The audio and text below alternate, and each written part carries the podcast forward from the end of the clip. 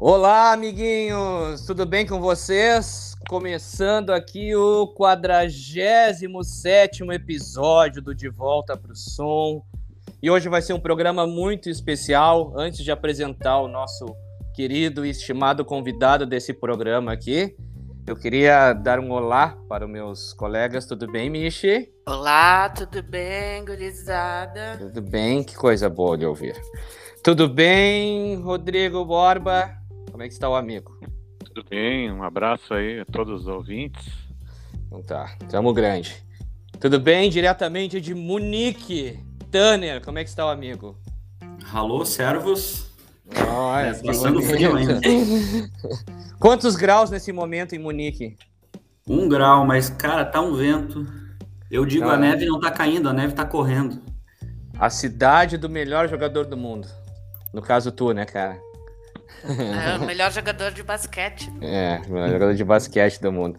E falando agora, estamos aqui com esse querido estimado amigo. Um cara que, enfim, cara, se eu ficar aqui falando do teu currículo, Guimarães, a gente vai ficar um bom tempo aqui conversando. Mas só do teu currículo. Uma porra, Carlos Guimarães, apresentador, jornalista, caralho a quatro da Rádio Guaíba, etc, etc. Já trabalhou na Ipanema, na Band, na Gaúcha, em tudo que é emissora. E é um baita de um cara. Muito prazer falar com um amigo, Guimarães. Fala, Thiago. E aí, pessoal, tudo bom? Tudo Obrigado bem. pelo convite. Obrigado pelo convite. É, a gente faz umas coisinhas aí na vida, né, cara? Tem que se virar de algum jeito. Mas tô à disposição de vocês aí. Tô, tô Grande. totalmente à disposição. Última vez que eu falei com o Guima eh, foi no programa que ele fazia com a Nanda Miller na Rádio Guaíba. A gente foi lançar um disco dos Horácios lá, 2016, eu acho, numa tarde qualquer. Lá até tem uma fotinho. Já publiquei essa fotinho uma ou duas vezes aí de- desse, desse dia. Grande Guima. Cara, hoje a gente quer trocar uma ideia contigo aqui sobre a, a questão da música, que eu sei que é uma paixão que tu tem. Mas antes de começar a bater esse papo, eu quero saber o seguinte: o que, que surgiu antes na tua vida, cara? A música ou o esporte? O que, que se confundiu para te começar? E diz, puta, eu, eu, eu, eu gosto disso aqui e tal. Sei que é uma pergunta difícil, mas é justamente isso. Eu queria saber o que, que se confunde na tua vida. Cara, eu acho que na verdade as coisas surgiram ao mesmo tempo, né? Eu posso dizer profissionalmente como é que isso se desenhou, porque é, eu acho que o futebol antes, assim, eu, eu lembro de quando bem, bem criança mesmo, já começar a jogar bola. Uhum. É, eu, não, eu não era um cara viciado em música, até porque hoje, eu- hoje eu vejo que a gurizada ela tem muito a música presente em casa, né? Eu tinha, mas era de uma forma diferente, né? Meu avô era muito, muito é, ah, fã de música, só que de samba. Uhum. Tinha muitos discos de samba. É, meu avô tinha uma coleção bacana de samba que foi se desfazendo ao longo do tempo. Eu herdei um, um pouco, depois eu me desfiz também, quando precisei de grana. Doei muita coisa, muita coisa foi doada antes pela minha mãe, depois que ele se foi. E, e era uma casa que tinha o samba como trilha sonora, né? E a minha mãe ouvia muito MPB, ouve ainda, né? Minha mãe tá viva e super bem e adora MPB. Aquilo não batia muito em mim, e o futebol batia, então eu jogava bola na rua e não era muito ligado em música. Mas aí, quando eu tinha, sei lá, uns 10, 11 anos, é, comecei a andar com, com os maus elementos, né? Com a galera, com a galera, com a galera que, que Tá, e isso a gente tá falando em qual bairro? Porque isso é importante. depois. Cara, isso é no Cristo Redentor, Zona Norte de Porto Alegre. Ah, tá? é. Porque, isso é- porque, porque eu sei que. Por que eu tô te perguntando isso? Porque eu sei que a, a Zona Norte, por ser distante de tudo, geralmente a galera fala, ah, eu sou do Bonfim, da Cidade Baixa, não sei o que, não sei o que. Eu também, nós aqui é, somos da Zona Norte, cara, e a gente sabia que a gente era distante de tudo pra música, assim. Era outro meio, né? Outra, outra parada, assim. Não, e tinha um lance, né, cara? Quando a gente ia pra Zona Sul, tu via um cara que era da Zona Norte quando ele olhava de boca aberta pro Rio, né? O Rio não era um cenário. O cara, o cara passava dentro do ônibus assim e ficava de boca aberta achando que aquilo ali era outra cidade. Isso- Eu isso achava aí. a Zona Sul uma coisa meio rural, assim. A Zona. Norte super urbana, né? Brasil, quarta Zona Norte, que é um troço totalmente urbano. Mas eu, eu- aí eu comecei a andar com os caras da rua, assim, e com outros colegas que moravam em outros bairros. É, tinha uma galera muito forte no Parque Minuano, eu lembro. E Aham. aí eu comecei a, a- Eu ia na casa da, da gurizada para jogar bola também. E aí Aham. comecei a ver que a gurizada, ela tinha, assim, uma, uma célula muito forte do metal. E ah, os guris com 11, 12 anos tendo banda de metal. E aí, um- a, a minha turma da, da- da- do Cristo, mais do skate. Então, meu primeiro contato, assim, com esses maus elementos foram com os skatistas, assim, aquelas bandas de hardcore que, que enfim, que faziam sucesso Toy Dolls, no FX, aham. é, Bad Religion, e com o pessoal do metal. E aí, pô, comecei a, a- me encantar pelo troço, né? E antes do grunge, teve um já bem fanático por música e entrando, conhecendo, teve uma, uma, uma coisa que foi fundamental, que foi é, ver o Fate No More no, no, Hollywood, no Hollywood Rock, não, no Rock in Rio 2. No, meu Bah. Rock in Rio, a minha geração, não é Rock Rio 1, não vi o Rock Rio 1, porque eu não lembro. Mas Rock Rio 2 eu lembro muito bem, foi o Fate No More. O show do Fate No More que eu pensei, porra, é, é isso, antes do É. grunge. Quando o grunge veio, eu já tava assim, meio que vacinado. E aí, ah, para entrar no jornalismo, né, Uhum. a música se tornou uma paixão. Continuava jogando bola, mas aí a música se tornou uma paixão e eu queria entrar no jornalismo para escrever sobre música. Foi quando eu acabei falando sobre futebol por circunstâncias. Eu gosto muito de futebol também. É, hoje eu tenho muito bem desenhado, assim, por isso que eu sou meio, meio trouxa, assim, falando de música, né? Porque o futebol eu falo sério. Mas quando eu falo de música, eu sou meio, meio trouxa, assim. Quando eu não gosto do negócio, eu tiro onda mesmo.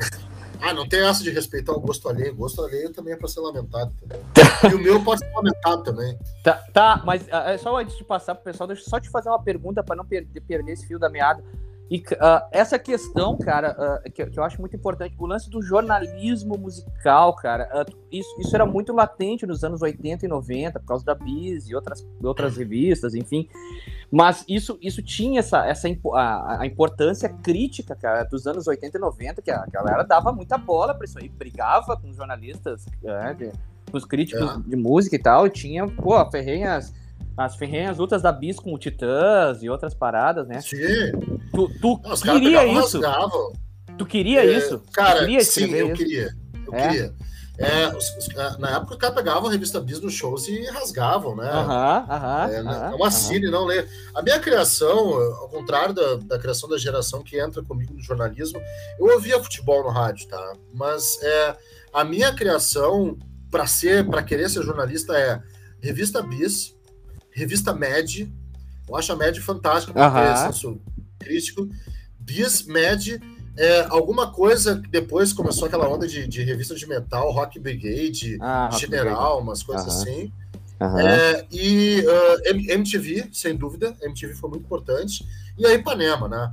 A Ipanema é fundamental. Então, essa, essa, essa, essa turma que compôs assim, o meu, meu, a minha vontade de entrar no jornalismo, né? Não, não era, sei lá, o Rui Carlos Osterman, Lauro Quadros, não Ah, era que tu vê. futebol. Que legal, Era cara. a turma do. Era a turma da Ipanema, cara. Era, era, era a galera da Ipanema, da Bis. Eu assinava Bis, eu tenho um monte de Bis ainda aqui, também desfiz de outras. É, de, de algumas revistas gringas, eu aprendo inglês ouvindo música e lendo publicação estrangeira de, de, de música. Então, é, eu queria entrar no jornalismo para isso, né? Os caminhos é que foram. É que é muito difícil também militar nesse, nesse meio, Muito, Thiago. muito difícil, cara. É, muito difícil. Às vezes eu vejo. mercado. Não tem, cara. Às vezes eu vejo hoje, pô, tu pega um cara que nem o Barzinski, né, cara, que, que, é, que tá até hoje fazendo campanha aí pra, pra, É. pra fazer podcast, pra fazer as paradas dele aí. Tudo bem, eu sei que tem essa, essa democracia de fazer, de fazer os, os, os planos coletivos e etc. Só que é um cara que, pô, tá, sei lá, 30 anos escrevendo sobre música e ainda precisa ficar, né, nesse corre, porque não tem emprego fixo, fixo, assim, Não, não tem. É foda escrever Não sobre tem, é música. muito, difí- é, é- é muito difícil escrever de verdade, né? É, Escrever claro, com claro, crítico, claro, Não, claro. não ser um, sei lá, um influ- influenciador ou coisa do tipo, assim, É, escrever mesmo sobre música. Ele e é um gênio, o Barcinski é um Pô, Barzinski é foda. Eu fantástico. também. É. É, Agora tá fazendo uma. Tava vendo esses tempos que ele tá fazendo um livro sobre o, o Nelson Ned, cara. É. E, é- e ele tem vai, muito contador de histórias, assim. Mas, gurizada, o que vocês têm aí? Tra- Trazer Tânia? Não, eu já, já fa- falou da Ipanema, já me deu uns gatilhos aqui. É, é engraçado, né, que a gente montou os Horácios porque a gente gostava tanto de música que resolveu fazer as próprias. Isso aí. E, e música sempre foi uma coisa, né, o Thiago aí, amigão aí de, desde sempre. A gente sempre foi meio fanático por música. Eu lembro em 99, eu tava, tava no Unificado, era monitor do Unificado, trabalhava de graça, né? Limpava o quadro lá, arrumava as cadeiras para ganhar o cursinho. E a Katia Suman foi uma vez lá numa palestra. E eu falei para ela: olha, salário mínimo e eu trabalho de madrugada, se for o caso. Porque a minha visão que eu tinha era: eu quero trabalhar no rádio. Eu tinha aquela dúvida assim de ser jornalismo ou ciência da computação. Eu acabei indo para ciência da computação, mas e depois sistema de informação, enfim. Mas a ideia era de poder tocar minhas próprias músicas, de poder ser aquele cara que ia influenciar, assim como eu era influenciado pelos comunicadores da, da Ipanema. E ela riu, né? Meio que levou na brincadeira, mas eu tava falando mega sério, né? Pô, me dá uma chance. Eu, mas eu não queria ser comunicador, eu queria botar música e compartilhar o que eu, as músicas que eu gostava. Dividir na época. É, eu. Uma história com a Ipanema é muito louca, porque. É, cara, eu já fiz outras coisas no meio da música, já botei som, fui DJ, fui. É, já, já tive banda, gravei uma demo lá atrás. Opa, essa é... parte é importante, hein? é, importante, importante, importante. Será, é. será que vai rolar um Como é que é o nome da banda? Eu toquei na Winston, cara, que depois chegou a fazer ah, show. Velho, até. tu tocou na Winston, é, cara. Toquei, toquei. Puta, eu não sabia disso, cara. Toquei, toquei, vê, sou velho. fundador.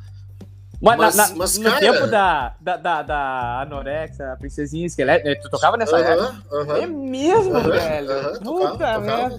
Lá no início. Mas eu não cheguei a velho. gra... eu eu gravei uma demo que não, não, não que na época de fita ainda não, não, não foi, não foi nem masterizado em CD depois depois os guris continuaram lá e tal e eu, eu saí porque aí eu entrei na eu entrei pra imprensa também aí não tinha como conciliar né É, Pá, muito Mas ali, ali, ali. e também porque eu vi que não, não, não era Ah, Não, Fala, não, eu fala. ia te perguntar, ali tinha uma forte inspiração de Wizard ali, não tinha? Naquele momento, cara, não sei. era, quase, era quase uma imitação, né? Era quase, era quase uma imitação. Ah. Depois, ah, aí depois eles ficaram meio chatos, cara. Eles começaram a ouvir new metal aí, ficou, é, ficou uma coisa meio, meio. Começaram a ouvir muito Deftones. Deftones é legal, mas eles começaram a ouvir muito Deftones e misturar. Ficou umas coisas Sim, meio estranhas, assim, e e ficou chato. Mas no início era legal, era imitação, mas gente, eu era muito guri, isso aí muito antes. Eles gravam, eles lançam essas músicas, elas eram, foram feitas tipo. Ter uma ideia, é 97, 98. Isso, Eles- isso. Não, eles, eles lançam em 2002 o disco com essas músicas. Então, Caralho. Eles ficam, eles ficam- e outras músicas que eu não participei, evidentemente. Então eu participo lá no início mesmo, assim, cara.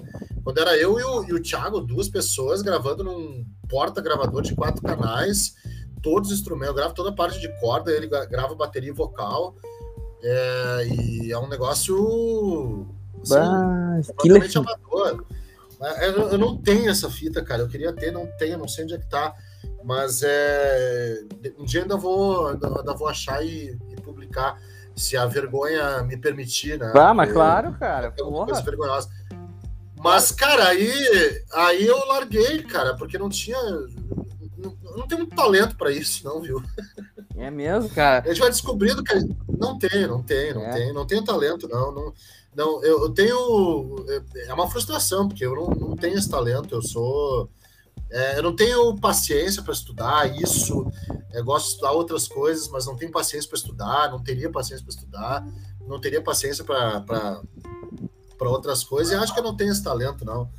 É, é não, que, não, é é, que- não é uma coisa que eu considero talentoso. É, é, mas eu te digo até o seguinte, cara, é que a questão da banda independente, além de tudo da, do, né, do talento e tal, mas, cara, às vezes dá pra, né, eu acho que com boas canções ou, enfim, algum esforço ali, as coisas vão, vão indo. A questão é que banda independente tem um momento que tu te questiona, assim, puta, isso aqui, cara, tô gastando dinheiro, tô gastando meu tempo, pra onde que vou, né, é pra, pra onde a gente vai, pra isso. Então... É. É, é, eu, eu, te compreendo, assim, né, nesse, nesse, nesse. Porque a gente tá Mas com os eu- horários. Pode falar. Eu gravo, cara, eu gravo essa demo com uma guitarra emprestada, nem guitarra tinha, entendeu? É uma guitarra emprestada, equipamento emprestado, nem tinha. Eu tinha um violão em casa que eu brincava. Vê, velho. Eu tenho ainda esse violão, aliás, tá aqui. Né? E, e eu não tinha guitarra, eu peguei a guitarra emprestada, equipamento emprestado. Era uma Epiphone Les Paul, cara. Baita- achei uma baita guitarra, baita, Baita guitarra. muito bom. Claro. Eu achei um, ti- tinha um timbre foda, assim, e eu gostei do, do resultado do timbre, assim. Mas aí não dá, eu tinha que investir, tinha que é, ir de, de um lado pro outro. é, eu cheguei a fazer dois shows e, e- e com guitarra emprestada, e não, não podia ficar em casa treinando coisas da própria guitarra, sabe? Uhum, Só quando se uhum. reunia. E aí eu comecei a entrar na imprensa, era uma exigência fodida no início. No início da Gaúcha, era, eu trabalhava das seis da meia-noite, entendeu? Então, estudava ao mesmo tempo. É, eu queria ser jornalista, eu não queria ser músico, tem várias coisas aí que Uhum. me desviaram. é, me desviaram do caminho, mas é, foi divertido, assim, enquanto durou. Foi, Tá, e deixa eu te perguntar agora, só, só uma curiosidade, né? Tu, tu- tu entrou ali na gaúcha e tal. Teve, por, por, por essa tua- essa tua ligação com a música, teve em algum momento a oportunidade, por exemplo, de tu trabalhar na Atlântida ou coisa do tipo? Assim, eu sei que são coisas diferentes, né? Locução e jornalismo. Mas eu digo, teve algum momento de tu trabalhar lá, até mesmo com jornalismo musical ali na Atlântida? Nada, Nada? zero. Nunca fui cogitado, nunca fui cotado. Fui cotado é, nada, zero. Nu- Nunca fui vê, cotado para trabalhar em nenhum outro veículo da RBS. Eu nunca fui, eu nunca fui cotado para trabalhar na RBS com música não ser em cobertura de carnaval. Que eu Que fiz. loucura, velho. É. Tu sempre. E o, o mais louco é que eu te conheci na gaúcha, mas já sabendo que tu era meio que um lado B da parada ali, assim, no sentido de ser um cara que tu gostava de rock, bababá. E eu te conheci assim, velho. Te ouvindo assim, pensei, porra, o cara às vezes que se destaca assim, ele tem, ele, ele né, consegue daqui a pouco outra coisa. Então tu vê, velho. Não sabia. Sei que Não, tinha. não, mas a gaúcha, aquela época cortava muito as asinhas das pessoas. né? Hoje É. tá melhor, aquela época cortava e tal. E, e nunca, nunca fui cogitado para nada em termos musical, musicais. Só para cobertura de carnaval, por conta muito, e eu agradeço porque eu gosto de carnaval. Uma outra coisa, eu gosto bastante de carnaval. é, e muito por conta e risco do Cláudio Brito. Foi Aham. lá e, e chegou, ó, esse guri sabe de carnaval, eu quero ele na, na cobertura. Eu fiz quatro é, coberturas de carnaval com o Cláudio Brito aqui na, no Porto Seco, e, e isso foi bacana. Agora, muito pelo, pelo, por isso, porque se dependesse da, da instituição, nada. Eu sou cara do futebol, né? Eu entendo de futebol, Aham. Aham. ponto. Pô, É tu isso. vê, velho. Então, quando depois, tempos depois, quando tu fez o. A, a- o Tanner até queria falar sobre isso, né, Tanner? Quando, que, que a gente te ouvia na Ipanema, né, cara? Ali em 2010, 2011, foi isso? 2010, 2011? Aí, aí é que tá, tu vê que eu não fui. Aí eu saio da, da Gaúcha e vou pra Band, né? Uhum. E aí, no futebol, obviamente, não fiz nada no futebol. Aí quando eu vou pra Band, eu recebo um convite para escrever na Noise, eu tenho isso também. Ah, É, eu tenho- velho. Eu, tenho, eu, tenho, eu fui. Eu fui. Não sei se repórter, eu fiz colaboração para nós durante uns dois anos. Cara, e a nós, Ah, a nós é bombando ali naque- naquela época ali, né, cara? Bombando, bombando, É, bombando. é. Briguei até com o, Fre- com o Fred Endres, da comunidade é meu amigo hoje. Outra coisa que eu escrevi. Ele se revoltou que eu não botei a comunidade como um dos artistas mais importantes do verdadeiro. Eu fiz uma matéria sobre o verdadeiro funk brasileiro, né? Eu botei uh, o Gerson Pincon, Tony Bizarro, botei lá os caras da. O Jo- Jorge B, evidentemente, o Samba Rock, fiz uma coisa assim. Aí eu fiz lá uma discografia essencial e não botei a comunidade ninjitsu. O cara me escreveu, mas assim, ó, puto da cara. Hoje é meu amigo, mas puto da cara, que eu não conhecia a história, que eu não sabia nada. Né? Tá bom, tá bom. É, É. mas eu, eu escrevi para nós, é, foi, foi um período assim, para ganhar realmente uma um troco, assim. E aí, é, com um ano na Band trabalhando no futebol, a Band troca a direção, sai o Edu Santos e entra o Marcelo Ferla. Aí o Ferla sabia, eu conheci o Ferla da Zero Hora, né? Trabalhava Uhum. na Gaúcha, ele era da Zero Hora. E a gente trocou várias figurinhas assim, musicais quando ele ia fazer. Ele é muito fanático pelo Grêmio, tem livro escrito sobre o Grêmio. Convidava ele para programa de debate, a gente debatia junto e trocava figurinha musical assim também. E aí ele chegou, cara, tem um horário vago. É sexta da meia-noite às duas. É tipo o Tanner falou de estagiário de graça de madrugada. Quase isso. Um Uhum. horário. O esquema é: tu ganha só se tu vender. É, tu pode fazer o programa que tu quiser, bem assim pra mim. Quando ele falou que pode fazer o programa que tu quiser, eu quero fazer de rock dos anos 90. Feito. E aí eu entrei, cara, no, no, no, no, Sub Pop em 2009. O Sub Pop foi de 2009 a 2012. Pô, cara, Três foi três anos, anos. Pá, Três legal. anos. É, é, depois mudou de horário, ficou no horário mais decente, né? Segunda das 10 à meia-noite. E, e eu e aí que eu comecei. Antes eu já tocava uh, uh, como DJ, eu já tive isso. Durante a Gaúcha eu já tocava como DJ. Nessa fase do Sub Pop eu botava som também, mas aí eu levava a marca Sub Pop né, em festa temática. Antes eu botei. Aí eu botei no beco, no garagem, Tá, essa fase Cara, eu me lembro. é, é, isso Sabe, aí. eu acompanhava muito o programa porque eu, na época, cara, ah, eu, eu cheguei a fazer, velho, ah, três meses. A gente acabou nunca se cruzando lá, mas eu fiz três meses do. Quando o, o Plato deu uma enlouquecida, daí eu ia lá toda semana fazer o programa com o Godot. Nas Ah, eu lembro. Eu lembro Lembra? disso. Ele deu uma enlouquecida, aí foi lá pra Santa Catarina, daí o Godot me ligou, e aí. Enfim, na época eu tava bem amigo do Godot, os Horácios estavam próximos a ele, aí eu ia lá, mas é, eu ia nas quintas, o teu programa era na segunda, então eu lembro É. bem, sim. Pô, cara, do caralho, esse foi um grande programa, cara. Na, na- já ali naquela rebinha da Ipanema. né? Já. Já naquela... Aí, cara, o que aconteceu foi que em 2012 os caras chegam, né? É, para transformar a rádio. E primeiro disse seguinte: ó, tu vai ter que trabalhar com playlist. Eu, puta, É, ah, já tô no É. horário aqui, né? Já, já tá Uhum. meio cansado também. Começou a entrar nessa época da minha vida a questão da pós-graduação, Hum. né? Que hoje eu já tô emendando aí para tô na fase de finalização da finalização não, confecção da tese, tô escrevendo minha tese. É, aí começou a pesar o horário, começou a encher o saco. É, aí, pá, tu vai trabalhar com playlist, eu, pá, tá, então não quero mais, deu. Não me chega, não vai, mas tudo de boas, assim, era o Pancho, o Pancho é, lamentando, assim, né? Aí Quando a é, Ipanema, quando é que foi o primeiro, o primeiro fim Ah. da Ipanema, que não foi o fim da Ipanema? Foi 2013, 2012.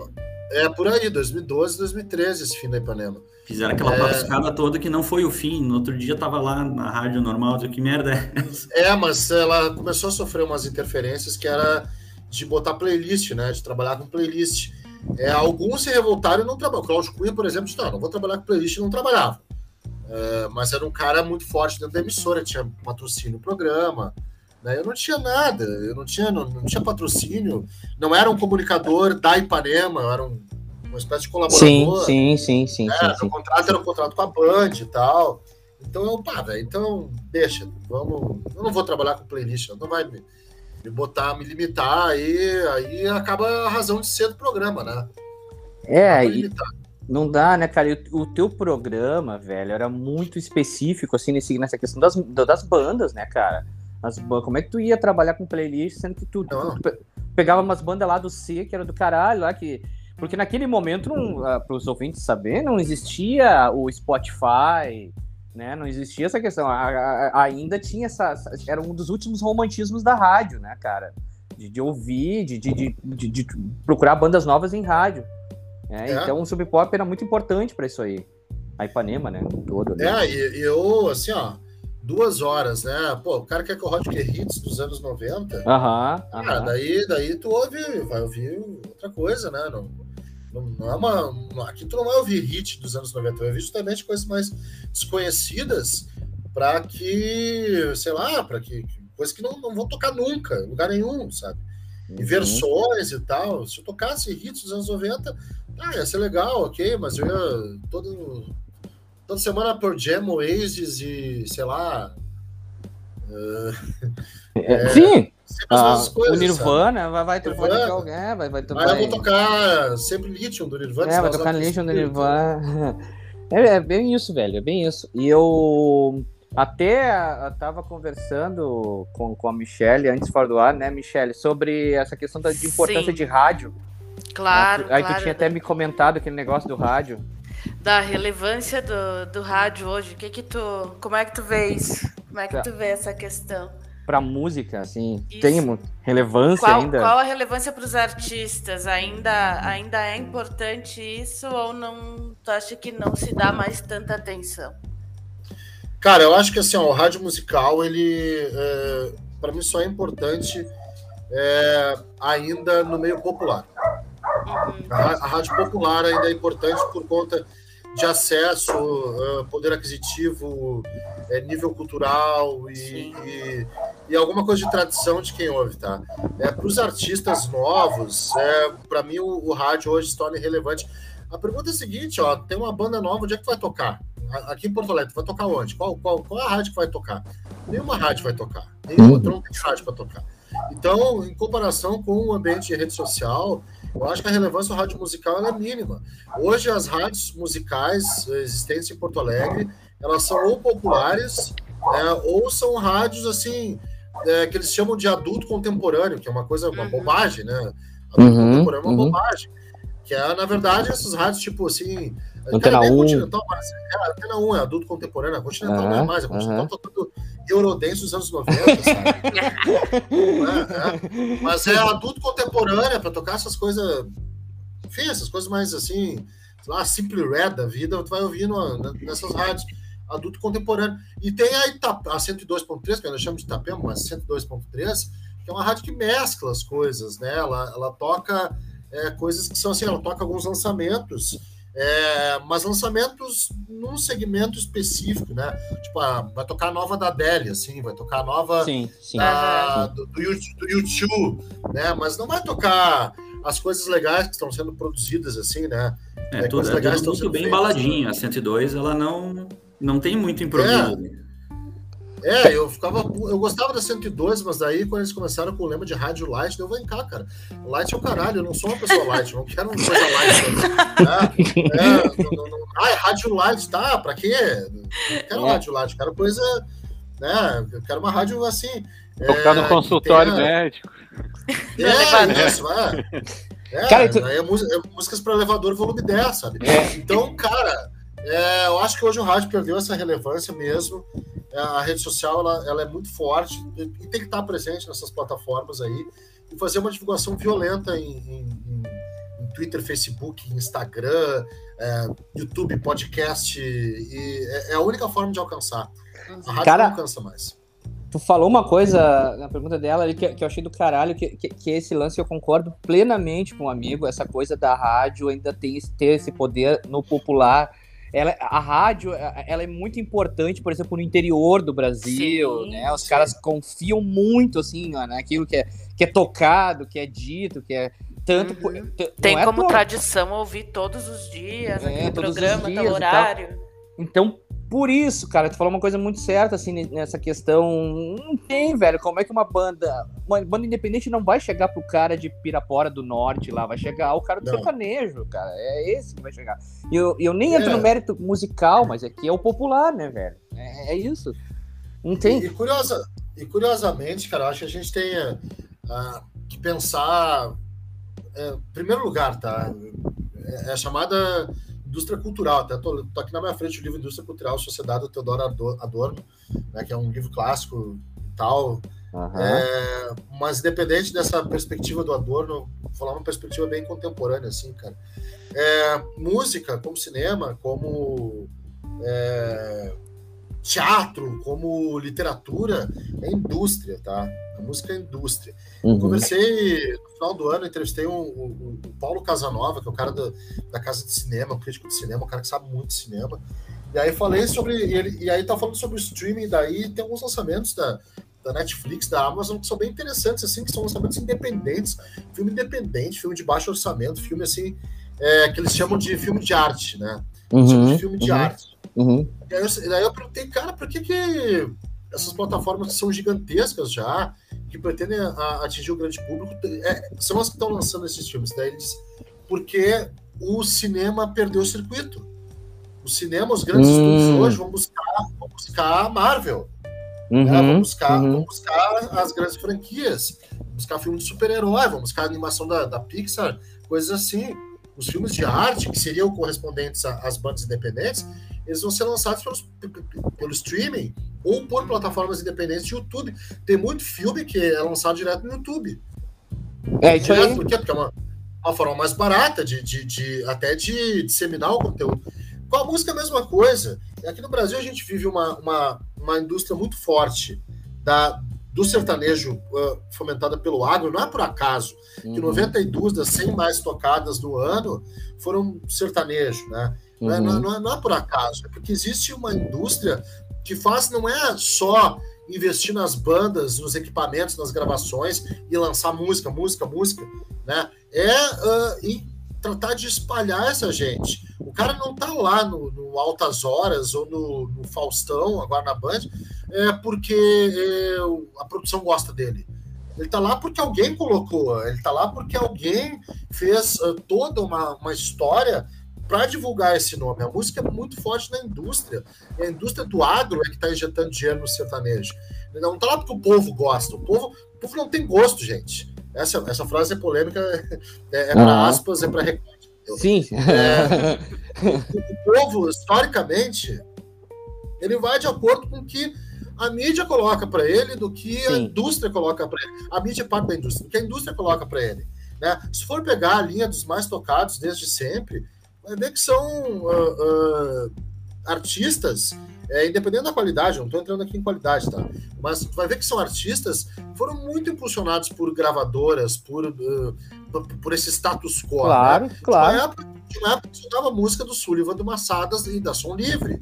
Porque era por acaso? Não era por acaso. Porque tinha toda uma indústria em cima disso. Teve a indústria do, do da música infantil lá. É. é. Alegria, Balão uhum. Mágico e tal. Uhum. Não, é, não é por acaso. Depois Lambada, Axé, Pagode, é, fã, tudo, tudo tem. Cara, mas o próprio. O rock brasileiro teve o seu momento ali claro, no Claro, claro. Sim, e, e, que, e que, e que eu, eu, sempre digo isso, é, é, quando vem alguém com uma, uma, nostalgia muito grande, falar do rock brasileiro dos anos 80, cara, o rock de fato brasileiro dos anos 80 durou dois anos, cara, três talvez, assim. Sim. E deu, Sim. cara, e deu, e foi aquilo ali, foi aquele boom, aquela coisa toda. Tanto que o, o RPM já no segundo ano, cara, já não era mais a mesma criança, não vendia mais os mesmos shows. E outra, naquela época, eles não estão entre os mais vendidos do Brasil, vocês sabiam disso?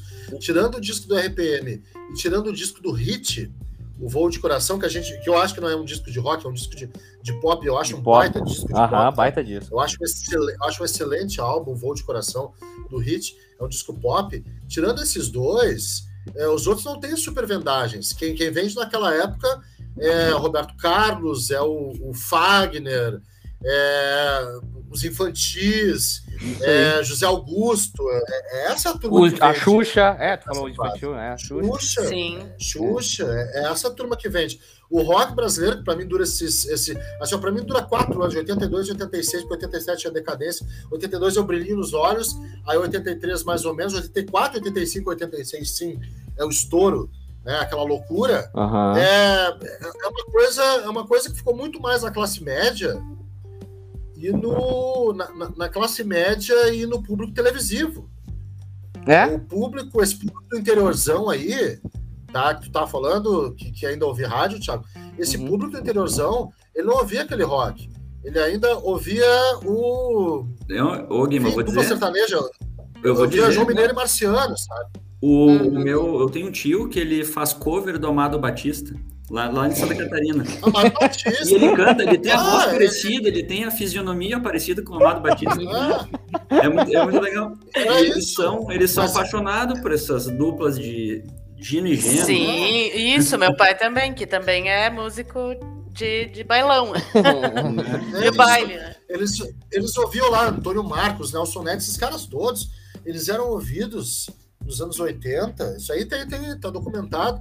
E o rock, parece que a gente ficou com o rock, mas o rock era muito um, um fenômeno de classe média, tá? Muito fenômeno de classe média e um fenômeno muito televisivo. É, é, é, é e aquela época, o que ditava moda eram duas coisas: programa de auditório uhum. e as novelas. Isso Se aí. tocava em novela e programa de auditório, Sim. ficava assim, ó, encantado. Era isso. É isso aí. Sabe que tem um lance muito legal, ah, cara, que, dessa questão do nicho do rock, já que tá falando do rock, que eu. eu cara, o, os shows de rock, Guima, desde o do ponto que começou, né, o Winston, até os dias atuais aqui, cara, eles são basicamente a mesma coisa, eles são shows de nicho, né, cara? Então tu vai fazer um show no lugar, banda independente.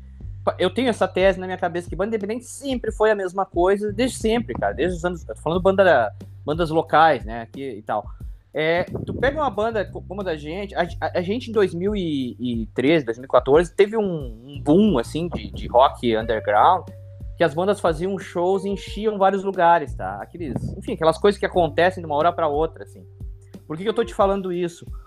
Porque, cara, nem às vezes me parece, eu vejo muitos amigos que fazem bandas hoje, cara, muita gente que faz banda, amigos não, até a gurizada que faz banda de rock hoje achando, cara, que vai acontecer, que as coisas vão acontecer, velho. E eu toco há 20 anos, cara. Toco. Tem lugares que toco pra 5 pessoas, pra 15, pra 500, pra mil, pra ninguém. E é assim, sempre foi assim, velho. Sempre vai ser assim. Isso é uma coisa que, que eu vejo muito. O rock sempre foi de nicho, tu não concorda? Sempre foi assim, para as bandas independentes. Sim. Sempre, não, e, e em, em, grosso modo, assim, em larga escala também. Em larga escala também, o, o uhum. rock foi, foi, foi, foi uma coisa de nicho, né? É que houve algumas bandas que transcenderam esse nicho. E se tornaram fenômenos populares, assim, né? Se pegar. Primeiro que é um nicho muito, muito devoto, o nicho, o nicho do rock. Uhum, é, é, um nicho, é um nicho super consumidor e super ativo e super presente em show. Se pegar esse nicho do sertanejo aí que a gente estava falando, da, das outras coisas, que as pessoas tem pessoa que é, tem nas camadas mais populares, nas, nas, camadas maiores, assim, tem, sei lá, seus 50, 60 anos, nunca foi num show na vida. Uhum, uhum, nunca viu, uhum. nunca de perto o artista, porque tem uhum. difícil acesso, porque é caro, porque não, não tem o hábito de se deslocar para ver um show. E uhum. então os shows do rock eles tinham muita gente. Algumas bandas, óbvio, que transcenderam essa, essa coisa. Mas se tu pegar, em geral, sempre foi um nicho. Uhum. O rock sempre foi um, um, clubinho meio fechado, assim. É um, um, clube com vários clubes, é que são vários clubinhos fechados o rock. Esse é o problema, entendeu? É, o fã, sei lá, do, do, do Rammstein não vai se dar com o fã do uh, Fleetwood Mac, sabe? tu acha o fã de rock chato? Cara, o fã de rock. Fã de, o fã de rock, ele é. Eu não sei o que é um fã de rock, assim. Eu acho que o cara que se denomina roqueiro é um cara que. que, que enfim, depende, na verdade, né, cara? Uhum. Tem muito cara radical. Eu acho que não Tem pode ser radical. É, isso. Eu não acho fã de rock chato. Eu acho fã de rock que acha que nada mais presta além do rock chato. Uhum. Isso eu acho. Uhum. isso é... me lembra aquele, aquele vídeo clássico do, do Regis Tadeu com os fãs do Manowar querendo bater. Ah, tem isso, eu lembro disso. Eu lembro disso, eu tive esse problema com o eu tive esse problema. Também, né? Eu tive esse problema com o Nickelback. é mesmo? Ah, não, então Quando fala, eu... porque, porque aqui eles ficam tirando onda de mim, porque eu não gosto do Nickelback. Eu acho o Nickelback muito chato. É, eu tive esse problema. Mas não gosta do System of também. O, o Tanner disse que o Nickelback parece metálico. É, parece metálico. Pode, pode xingar aí, Guimar. Xinga aí. Ah, sério? Xinga aí. Diz pra ele que não cabe na mesma frase, Nickelback e metálico. Ah, não faz isso, cara. Não faz isso. Não, não teve um contexto. Direito, é, direito de, de, resposta? Posso ter? Não. É uma vai, música. Vai. É uma música, Never Again. Puta e no programa passado eu ainda falei o nome errado, né? Eu falei Too Bad. e o nosso ah, DJ sempre falhou. Ele veio me mostrar, eu disse, cara, pelo amor de Deus, não cabe na mesma frase. o Beck. É, é. mas, mas, cara, eu acho assim, ó, o cara que é muito radical mesmo, eu era radical. Ah, eu era completamente radical. Não sei se o cara vai ficando mais velho e tal. Mas vai ouvindo outras coisas também, né? É, mas eu era também, Guima. Eu também eu era. Depois é, eu, eu, eu acabo ouvindo outras coisas e. É, é verdade. Eu posso dizer que eu gosto de muita coisa. Eu gosto muito mais coisas que eu gostava antes. Eu também. Eu gosto muito mais coisas que eu gostava antes. É, é eu, eu gosto de samba, por exemplo. Né? Bem tocado, claro, bem claro. feito. Eu, eu gosto o, de. Eu o gosto Guima, de muita coisa o, que, tu acha, que tu acha do Bon Jovi? Cara, o, essa um amigo é foda. Nosso mandou É, tem um, um amigo, amigo nosso que tá aqui nessa, nesse programa, que não é eu, não é o Thiago, não é a Michelle, que gosta bastante. É, eu acho ele lindo. Quem é? Quem é? O Rodrigo vai, adora, adora o Bon Jovi. E já acho lindo, eu... acho lindo. É, Deixa eu dizer um negócio, tá? Todos nós temos umas, uh, temos os nossos guilty pleasures, tá? Que são Tem. coisas que, que eu, cara, eu, eu, eu, eu, acho, eu acho, eu ouço Bon Jovi. Olha eu quero aí. resgatar alguma memória. É, sério, eu não admiti isso, mas hoje admito. Tá? Meus guilty pleasures são Bon Jovi, Spice Girls, uh, que mais? Sério? Pô, mas, Sério? mas cara, mas, mas, mas, eu, mas, mas aí é que tá, Guima, tem um lance que é do caralho, que, que, que é o seguinte, cara, a, a, a gente vai ficando velho e vai entendendo o que que é o, as, coisas, as coisas bem feitas, que são as coisas, tipo, os Spice Girls é um, é um pop bem feito pra caralho, cara. Spice Girls como Mas pop. tem outra coisa também. O conceito de bom e de ruim a gente tem que ter em mente, por exemplo, tá? Eu não, eu, eu não gosto muito de ouvir bossa nova. Aham. nova é bom, é inegável. Eu não gosto, vou pegar um cara que eu não, não sou muito de ouvir. Bob Marley, porra, cara, admiro profundamente, acho um gênio da música, é um cara fundamental para um monte de coisa. Mas eu não ouço, entende? É, o James, James Brown, outro cara que assim é fundamental, eu não ouço. Não ouço bossa nova, mas eu sei que tudo isso é muito importante, muito bom. Claro, claro, claro.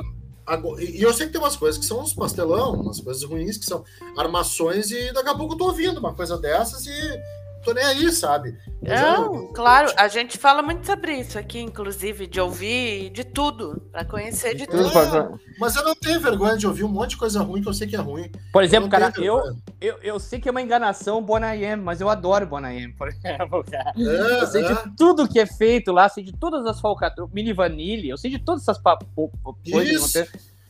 E eu tô é numa fase, cara, atualmente, atualmente eu tô, eu tô, eu tô numa fase eh, até valorizando um pouquinho mais a música pop mundial, é sério. Tem muita coisa Sim, boa sendo feita dentro da com música toda pop. razão. Eu tô ouvindo bastante música pop, pegando várias coisas da música Ah. pop antiga, mas umas coisas assim que hoje eu vejo que são divertidas. Technotronic, sabe? Que- Porra, Technotronic. Era, era legal demais. Legal demais. O programa só falar de Erasure. Essas coisas assim. E eu não tenho vergonha de, de volta meia pegar, escutar e, e curtir. Não tenho vergonha não. de ouvir. Também- Ô, ô Thiago, é, tu, tu me permite tretar com o entrevistado? Claro. Ah, se tu for defender o Nickelback, cara, não dá. Não, não, eu, eu vi. Eu vi acho, no, no Twitter, no Twitter, tu escrevendo alguma coisa sobre o Imagine Dragons. E ah, eu gosto do Imagine Dragons. Ah, meu, sério? Puta que. Cara, aqui ó, tem um top 5 que é foda. Tá? Ah, agora eu É quero assim, saber. Polêmica. Vamos Corte lá, aí, Michele. O corte, Michele, ó. Claro. Ah, pronto aqui. vamos lá. Nickelback, Imagine Dragons, eh, Maroon 5, Concordo. Creed, Creed. Ah, tamo concordando, olha aí, ó. Ah, tinha uma quinta, cara. Qual era a quinta? Coldplay. Coldplay. Aí, Ah, olha aí, ó. é isso, Coldplay. É isso. Mas isso, Olha aí. ah, isso, é- isso aí é um. Olha aí, cara. É Puta Pareto, que é pariu. Pareto, 80%, 80%, 80%. Tá. O, o É Imagine, o anti-rock, cara. É o anti-rock, porque isso aí é música pra. pra o Imagine Dragon, eu, eu vou te dizer que eu nem conheço, tá? Eu só conheço por causa do Tanner, quando ele põe, quando ele manda uma que outra música ali e tal. Então eu não vou. Eu, eu até não vou ser aqui e dizer, ah, eu. Não, não conheço. Mas as outras quatro, pelo amor de Deus, ah, bah, eu. É. E, e- e- cara, e o mais engraçado é o seguinte: foram bandas, a gente tá falando de bandas gigantes, cara. O Coldplay é uma banda que. Sabe que eu, eu, eu- eu às vezes me pego pensando o que que o Coldplay tem, né, cara? É uma, uma, uma coisa. Esse tempo eu tava ouvindo, tentando compreender Ah, eu, o eu Coldplay, sei, cara. cara. É aquela coisa assim de. de é- é good vibes é, pra pessoas comuns, assim, sabe? É, sabe, Aham, sabe que pra mim aham. o Coldplay, o Coldplay é tu fazer churrasco com a carne da Friboi, assim. Aquela embalada É, sem sal, né? Nem um conhecido nosso aí. Cara, e é. É. tudo, e é tudo legal, como o Chris Martin é legal, mas é um legal meio. Cara, eu vou, bom, agora agora agora agora, agora estamos pegando pesado. Eu quero saber o que que tu acha do Los Hermanos. Cara, o Los Hermanos tem uma, uma particularidade, né? O- Ó, vamos ver. Cara, eu acho boa banda, é sério. Eu acho boa Tá. banda. Acho que é. a- Eu acho que é aquele duelo do Chorão com Los Hermanos no, no aeroporto, aquela briga que teve lá em 2004, é o símbolo. Assim, ó, é o símbolo final do rock brasileiro. É, se- e pra mim, uma coisa que dividiu o rock brasileiro violentamente, é um negócio sério, é uma simbologia muito forte, Como? porque Interessante. porque, porque, porque várias bandas que, que tomavam Los Hermanos como base, né? Pode até não fazer o som parecido, mas hoje eu vejo o rock brasileiro ele muito próximo eh, de uma MP. O rock brasileiro consegue um pouquinho mais de projeção.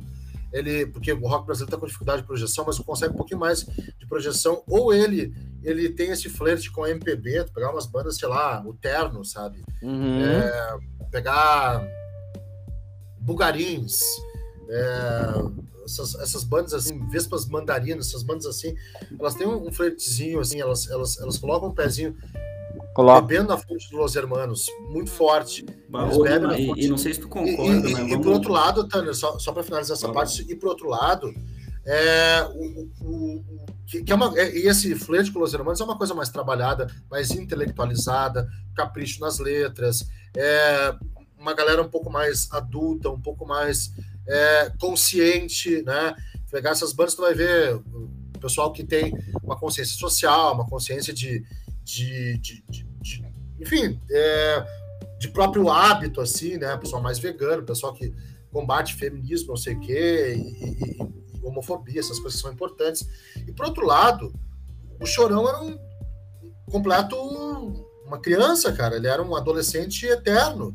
E ali tu tinha uma outra vertente, que era o rock desbocado, que era o rock. Ele até começou a fazer umas músicas um pouquinho mais trabalhadas depois, mas era um rock desbocado. Era um rock que botava o dedo do meio para todo mundo. Era um rock que andava de skate, que tava cagando e andando, que foda-se sociedade e tal, que era uma coisa mais de, de contestação. Que teve ali um segmento e depois parou, né? A gente não tem mais uma banda Uhum. parecida com o Charlie Brown hoje. Então acho que aquilo ali foi uma divisão muito louca na, na história da música brasileira. Ah, legal, cara. Interessante. Fala, Tânia. Eu falar Não, aí. não, e falando sobre esse de- do uso da música como meio para contestação, acho que hoje o rock já não, não faz mais esse papel. Quem tá fazendo são outros caras. Por exemplo, uma banda que eu curto pra caralho, Baiana System. Hum. Sim. Ah, por exemplo, o Mundo Livre, o disco novo do Mundo Livre, eu achei muito foda, assim, letras muito boas. E a própria galera do hip hop, e agora, inclusive, a Michelle trouxe né, recentemente aí nos programas anteriores, inclusive o funk. Hoje O Ariel, é muito cara. mais né? em O questão de rap atitude nacional do que, também, do, que o próprio, do que o próprio rock. É, o Rariel, por exemplo, ah, Isso. Guimarães, que eu não conhecia, nem- nem- cara, pra mim era, é, sei lá, daqui a pouco mais um ali. E aí a Michelle um dia me manda e diz, cara, escuta isso aqui e ó, ouve a métrica, ouve a letra disso aqui. Cara, daí eu ouvi uma música Métrica, o cara compondo com É uma impressionante. facilidade, assim, de melodia. e, e aí E não, começa a- arran- não arranca nenhum pedaço do, do roqueiro, do metaleiro ouvir esse tipo de coisa. É, e é, é muito doido, cara, porque, porque aqui eu tô, te eu tô pegando, o Tânia disse uma coisa muito certa, essa questão da con- contestação, e, e, e tá te falando um cara que, que sempre foi xiita na, no rock and roll aqui e tal, e que começou a entender melhor o todo, assim, de, de coisas que são boas, como tu falou, outras nem tanto, mas de entender essa coisa da contestação, e tu falou uma coisa ali do, do, do, Los Hermanos, que eu, que eu sempre que me peguei pensando se o que me incomoda é o, o que o Los Hermanos construiu para si mesmo, o entorno, essa coisa muito mítica, assim. Eu acho que é isso que é uma das coisas que mais me incomoda É. perante, entende? Essa coisa muito. Mas Ah, eu acho que é isso, sabe? Esse papo é interessante, cara. Depois eu quero falar até sobre contestação. Mas o, o brasileiro ele tem, ele tem uma, uma, uma tendência a mitificar né, os artistas. Uhum. É, alguns exemplos, tá? É, o Raul Seixas virou um mito depois da morte. O Raul Seixas Sim, sim. 10 anos, sim. 10 anos definhando, cara. É, Uhum. definhando. Ele não era chamado rock dos anos 80, esse rock aí. É isso aí, é isso aí, Virou velho. as costas pro Raul É Seixas. aí. É, se não é o Marcelo Nova puxar ele lá na finaleira, ele não Exatamente. teria nenhum contato. E vira as costas para Raul Seixas. O rock brasileiro, esse aí, vira as costas para Rita Lee, que lá nos anos 70 tinha feito um disco muito mais roqueiro que qualquer álbum que, dos anos 80. Mas meio que vira as costas para Rita Lee. Nos anos 80 tem que fazer música pop para poder ter uma Uhum. viabilidade comercial. Era Uhum. considerada Uhum. titia, velha. E, porra, era ela velha com 30 e poucos anos. É um absurdo isso, né? Uhum. É, daí ficou o Raul Seixas. Cazuza foi mito depois de, mo- de morto. O, Raul Se- o, o Renato Russo é a mesma coisa. E o Tim Maia, a discussão Tim Maia e Roberto Carlos, ela não existe com o Tim Maia em vida. Ela tem depois. É isso aí. E aí os Hermanos, eles, eles são mitificados, assim, e acho que de uma forma muito... Eu ainda não sei se eles se valem ou não disso, mas de uma forma, assim, muito estranha, sabe? Porque... ah, eu acho que é uma banda que não... Eu acho uma banda muito boa, mas eu acho que não tem esse tamanho para se mitificar. Uhum. Enquanto tem um monte de cara vivo, tem um monte de cara vivo que não passa por esse sentido da mitificação, né? Caras que desbravaram coisas lá atrás, né? Muito lá atrás. E não tem essa, essa, essa mitologia em torno dessa galera, né? É, cara, o Belchior tava pobre, sumido, antes de É. morrer. É um cara muito mais importante que Los Hermanos, mas muito mais importante em forma, conteúdo, em tudo. E aí, por- e aí Cara, é, e, descobrir tu- agora depois de morto, é, é, isso- muito- isso- com isso, né? Cara, a- a- a- o, o, meu pai, velho, ele tocava. Porra, como é que é essa música? Agora eu me esqueci o, ah, o nome da música que, do que o Emicida fez, pegou o sampler ali, caramba. Do cachorro. Sujeito de sorte. Sujeito de sorte. Cara, meu pai tocava essa música nos anos 90. E, velho, pra mim era uma coisa muito natural, assim, eu sempre gostei muito do Belchior, porque meu pai tinha os discos e tal. E, e aí, quando eu vejo, claro que é legal ver uma galera nova cantando, vendo a música, mas, cara, o Belchior tava aqui. Ele, a, a, gente não tá falando de 10 anos não, atrás, velho, a gente tá falando Belchior, de 5 anos atrás, velho. 5 anos ficou, atrás. ficou refugiado uns dias em Atlântida Sul, na praia. É muito. É um negócio sensacional. Ficou uns dias em Atlântida Sul, cara. Tá na biografia dele. Então, poxa, é, é, eu acho, eu acho Los Hermanos super relevante, super importante. acho uma banda muito boa, tá? Legal, mas legal. Essa, essa mitificação também me incomoda, tá? Uhum, é, eu acho que tem muita gente para valorizar, assim, dentro. É, porque a Rita Lee não é considerada um mito, assim, é, que é muito mais importante na história da música que Los Hermanos. É, a Rita Lee é fundamental. É um cara uhum. como o Gilberto Gil, que às vezes parece assim, ah, é Chico, Caetano, Tom Jobim, tá, o Gilberto Gil tá ali. O Gilberto Gil é um gênio, sabe? Eu também acho. Isso aí, isso aí me incomoda um pouquinho. Uh, aproveitando o gancho aí, tu falou da Rita, e também envolto esse ficar meio de canto, assim, uh, como é que foi para ti entrevistar o Arnaldo Batista? Cara, essa história é muito legal, foi na, na, na Guaíba, né? Uhum. Que é quando eu volto a fazer jornalismo musical. Isso foi uma coisa que eu devo muito ao Nando, né? É, eu saio da Gaúcha, o Nando vem com um convite, ó, quer fazer um programa de cultura também? Vamos, vamos embora. E aí eu tive o Guaíba Revista por uh, três temporadas também, de 14 a 17. E aí uh, ele tava lançando um livro, se eu não me engano, um songbook, alguma coisa assim. E a produtora, que era, era a Jéssica Rubler, ela bateu vai entrevistar o Arnaldo Batista. Eu, bah, bah. Vamos ver. E eu tava meio com medo, cara, porque eu sabia que ele tinha. Um cara que é, passou por uns perrengues sim, e tal, sim, não sabia sim. exatamente uhum. como é que tava. É, tipo, até hoje tem uma mística, assim, não sei, sobre a condição mental dele, né? Exato, exato. Né, sobre a lucidez dele, será que uhum. esse cara tá lúcido? Será que ele, tá, ele vai concatenar as ideias para conversar conosco e tal? Daí gravei sozinho dessa vez. Entrei, e aí uh, eu optei por conversar com ele, ao invés de fazer pergunta. Eu me identifiquei, o Carlos Guimarães aqui, a gente tem um papo marcado. O Arnaldo, vou bater um papo contigo, cara. Um papo de fã. Né? E aí eu encaminhei a primeira pergunta dizendo. Não lembro direito, mas ele começou a me contar dos amplificadores dele, das guitarras dele. Começou. Essa entrevista era para durar 15 minutos, de acordo com a assessoria. Ela durou uma hora. É mesmo, velho. Eu, eu, eu, eu, é. lembro, eu lembro dessa entrevista, mas não sabia que ia durar tanto tempo assim, cara. Ela foi, ela foi veiculada em dois volumes, né? No, no Web Revista, não tinha tempo. Então tem a primeira, teve a primeira parte num dia, a segunda parte no outro. Uma hora. E eu comecei a falar as coisas, né? É, eu, eu, eu, eu, tinha muito cuidado para tratar de alguns assuntos, especialmente uhum. o assunto Rita Lee. Uhum, e o assunto uhum. Mutantes era uma coisa muito delicada para ele. Então eu fui via Loki, né? Que é para mim é o maior álbum que o Brasil teve nos, nos anos 70. Bah. É um álbum que eu sou muito fã. Também. É, comecei assim, ó, via Patrulha de Espaço, né? Que é, que, é, que é a banda que ele teve depois. Via Loki, comecei, ele começou a dizer como é que ele gravou o Loki. E aí eu comecei a entrar nos Mutantes é, e ele não entrava no assunto Rita. E ele falou uma que outra coisa, eu vi que ele não estava muito confortável. Eu ia perder o cara da entrevista e voltei para outras. É, e foi um papo sensacional, assim, foi grande entrevista que eu fiz, eu saí dela emocionado, muito emocionado, saí é, assim, admirando mais o Arnaldo.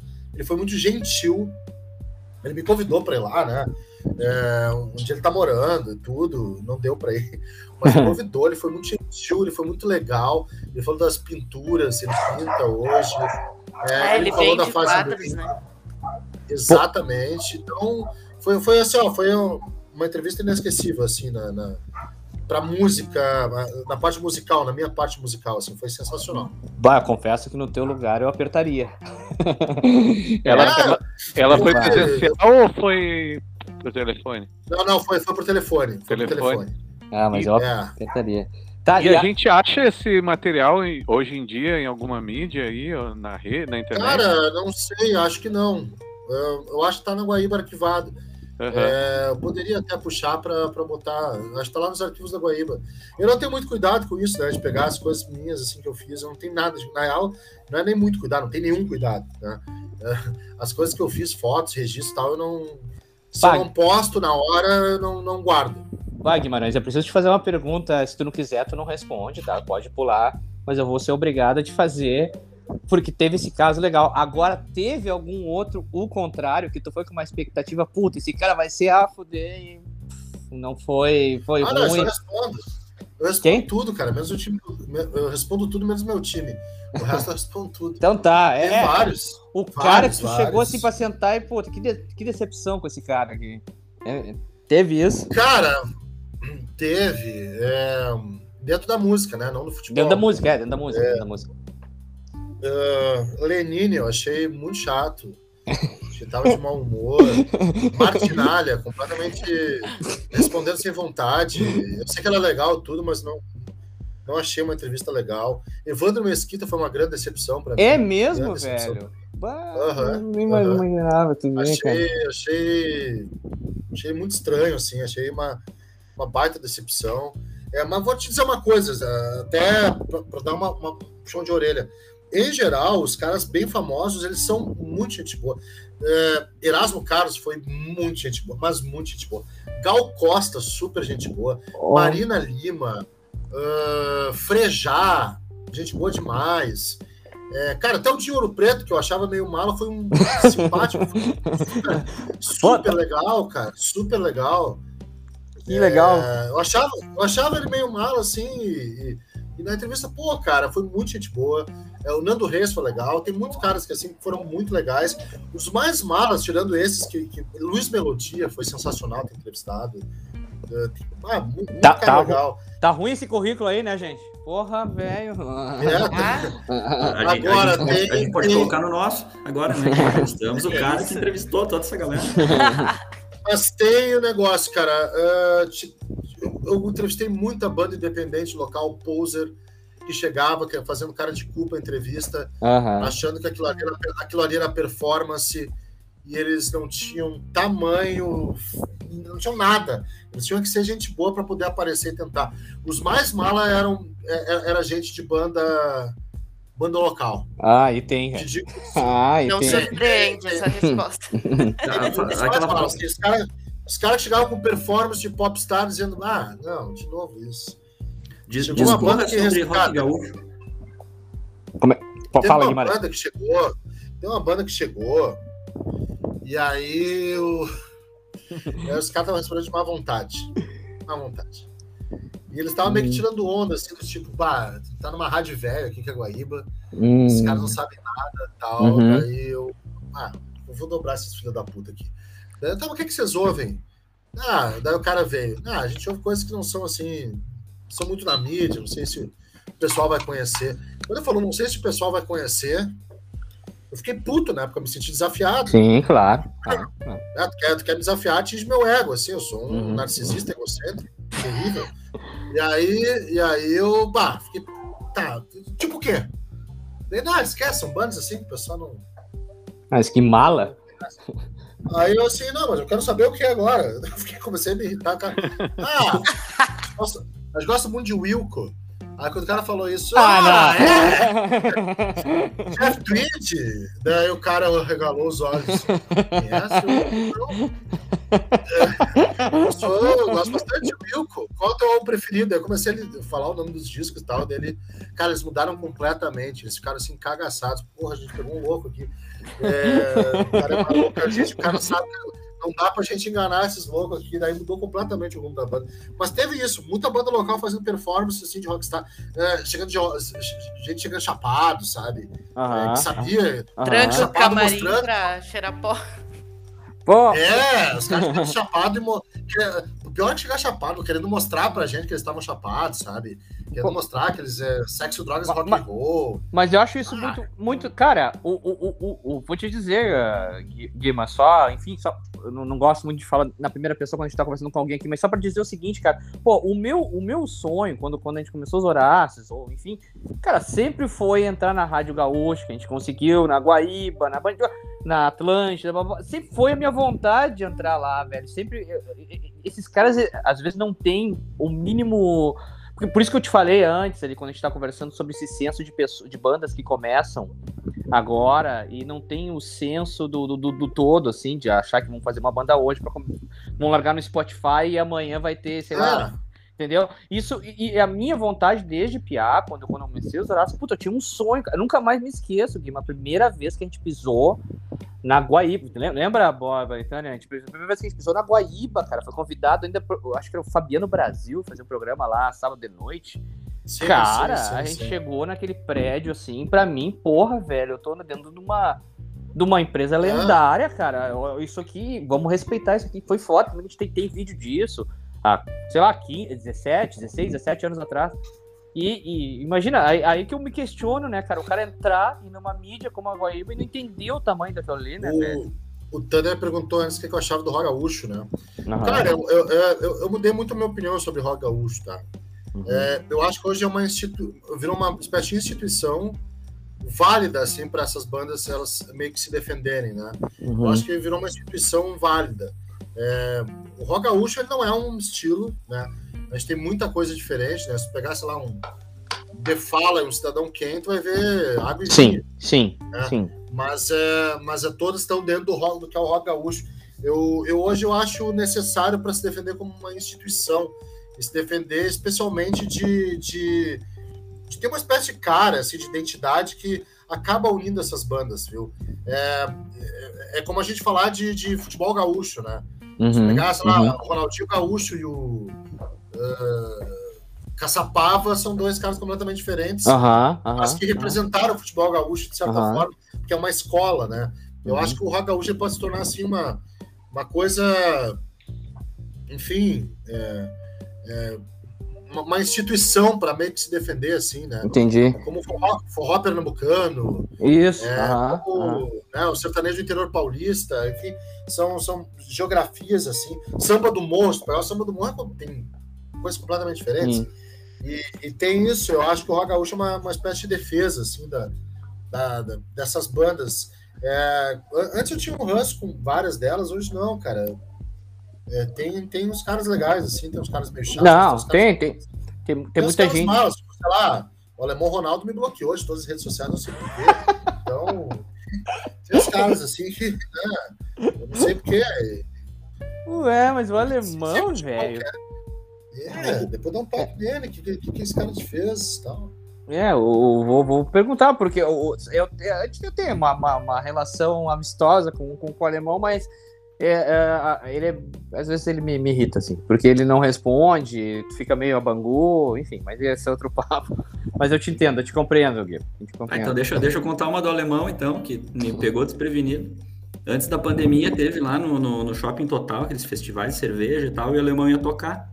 E antes do show, ele tava dando uma volta por ali, deu pá, tirar uma foto com o alemão.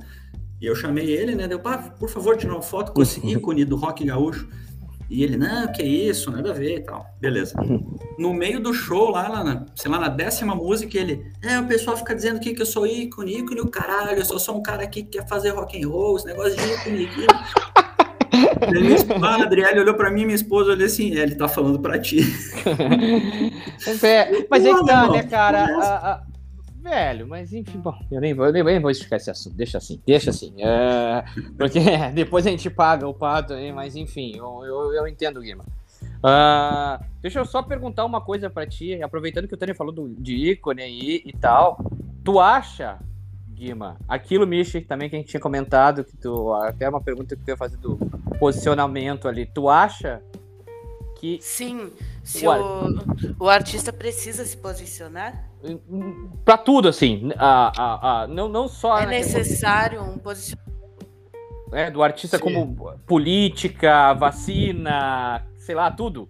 Qualquer coisa. Ele precisa ou ele não precisa? Uh, eu acho que o artista ele precisa se posicionar. É, eu acho que sim. Explico por quê, tá? Porque é, a arte ela é, uma, ela é um ato político, né? Uhum. Uh, uhum. O, que não é, o que não é ato político é tu fazer música para vender música como commodity, né? Como acontece muito aqui no Brasil. Mas tu tá fazendo arte, uma expressão artística é um, é um ato político. E uma expressão artística ela precisa ter um posicionamento.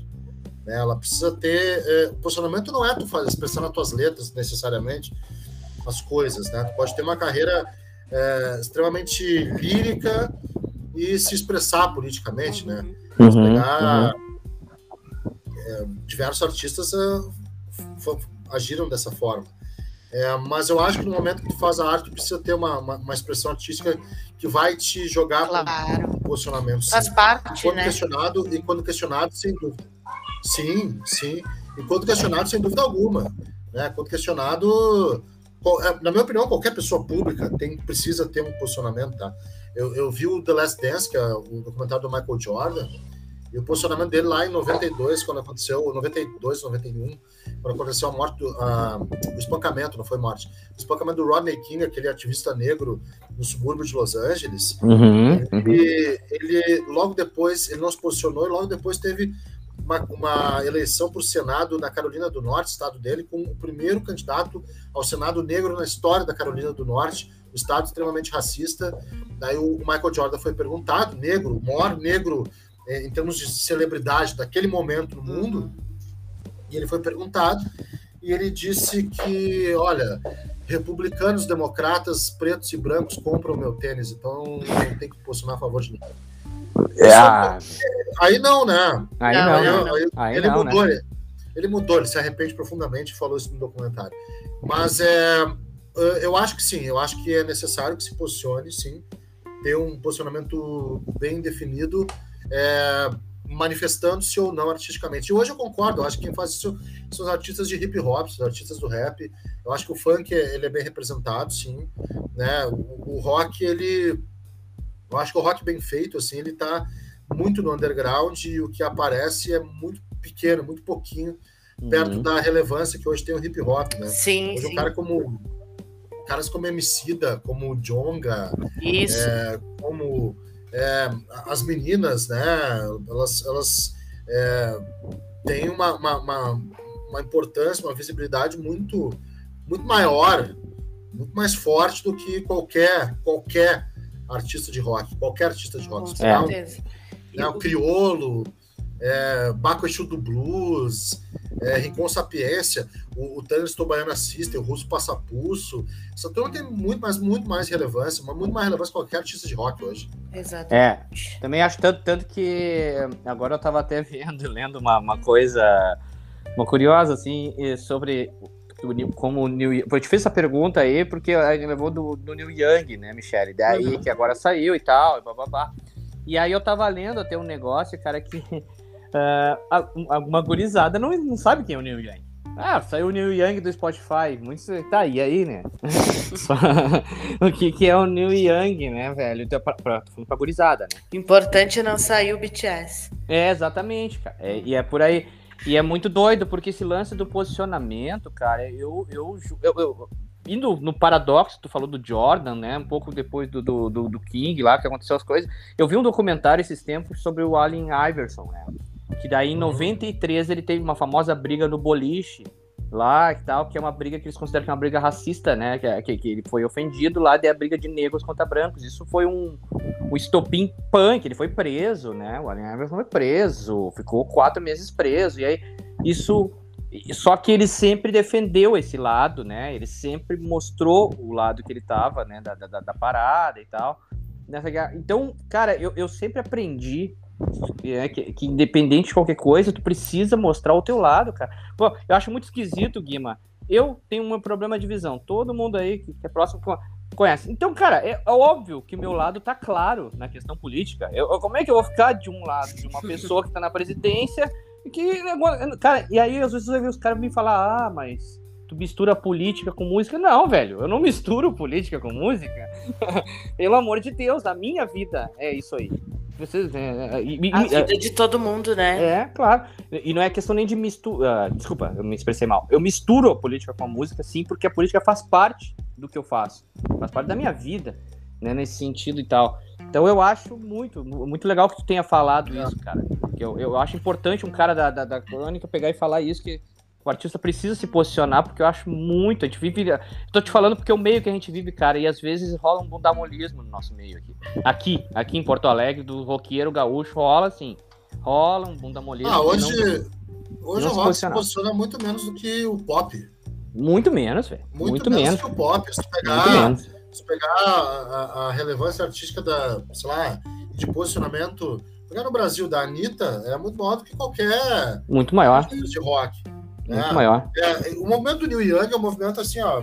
Os caras não, não sacaram qual é que é. Não é o. Ah, não podemos mais ouvir no, no Spotify as músicas do New Young. Não é isso.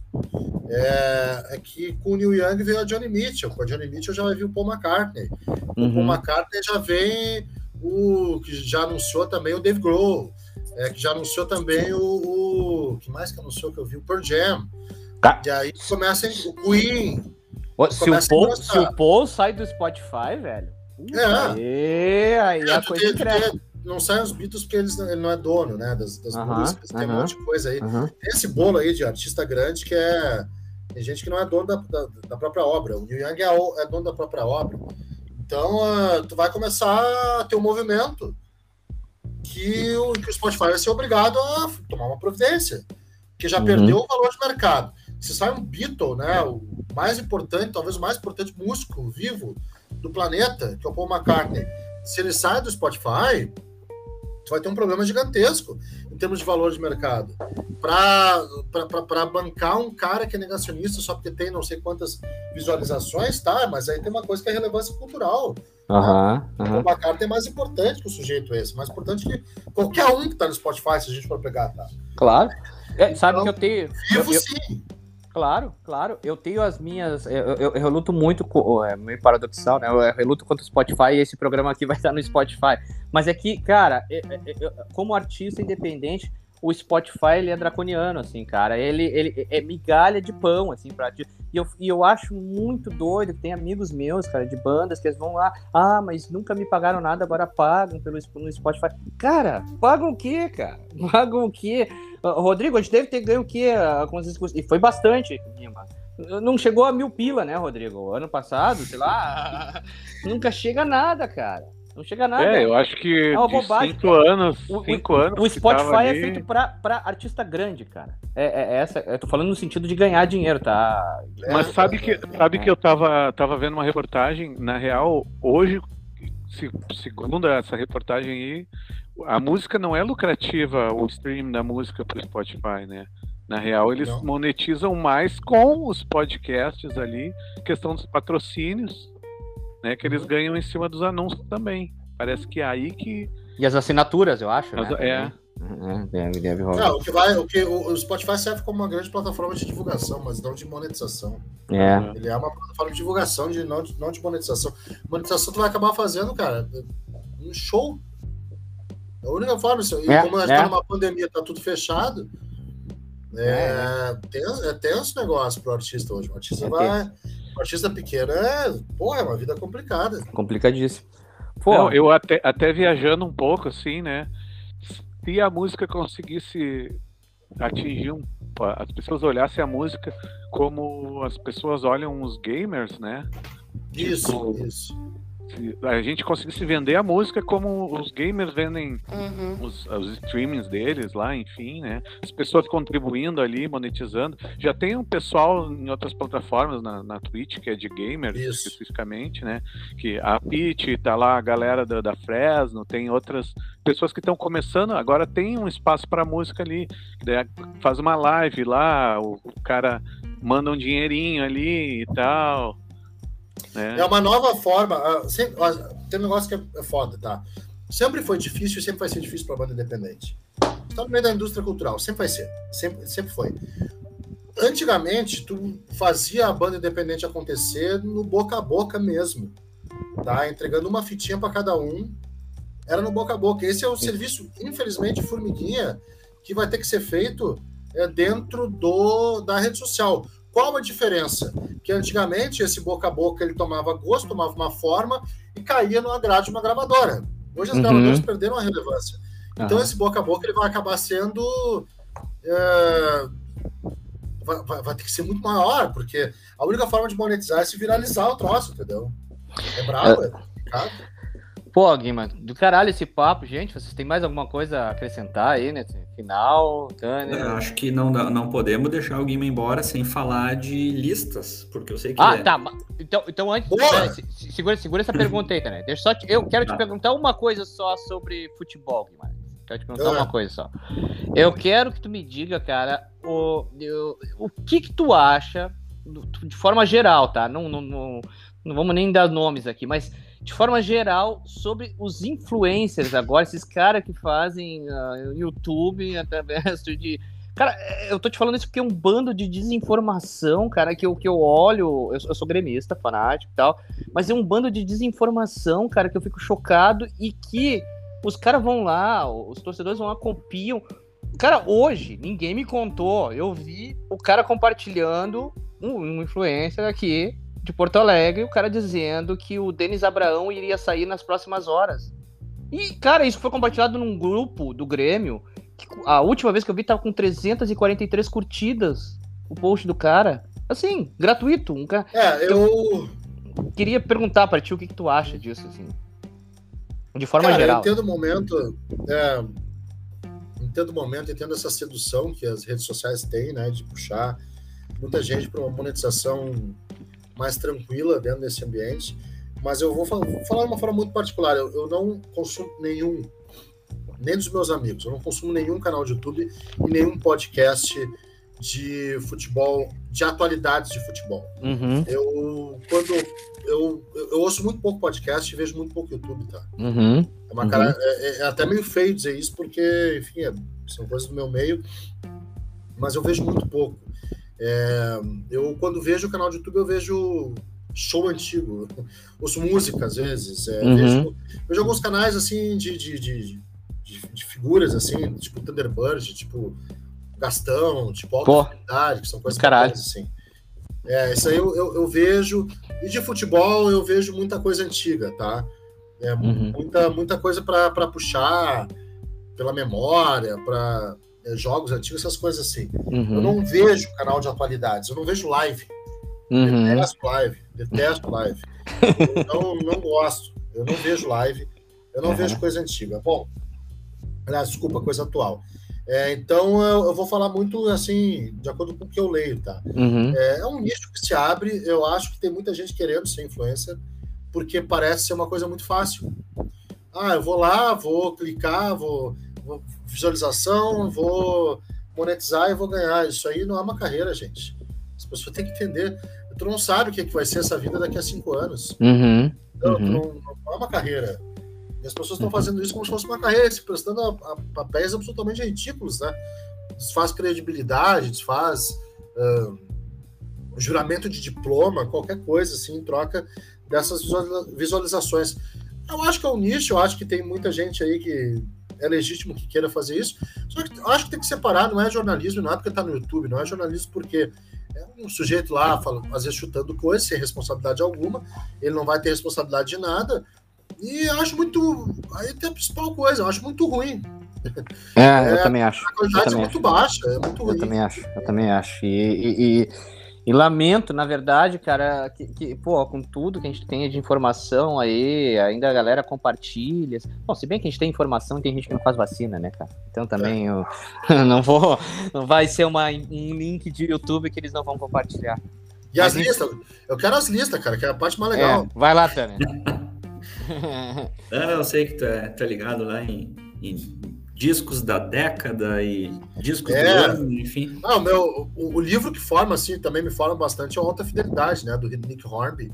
É, depois o filme e tal, que é o cara viciado em lista. Eu, cara, eu, cara, eu revi, eu revi o filme esses tempos no HBO, cara. Do... E tem uma série, né? Que daí é com uma mulher. Não sei sim, sim, sim. É, eu a... revi o filme eu achei datado.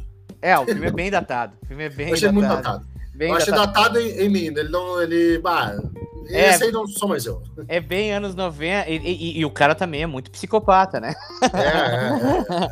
o, o, o da, a série com a mulher eu não vi. Com, com ela eu não, não cheguei vi, a ver. Também não vi. Fala, Tânia, então vai lá, Mas, vai enfim, com as listas. o- inclusive o nosso podcast, ele não deixa de, de falar sobre listas, mas a gente É. não ranqueia, a gente não julga ali, não faz julgamento de valor, mas a gente fala, né, músicas de 2002, discos que completaram 30 anos em 2021.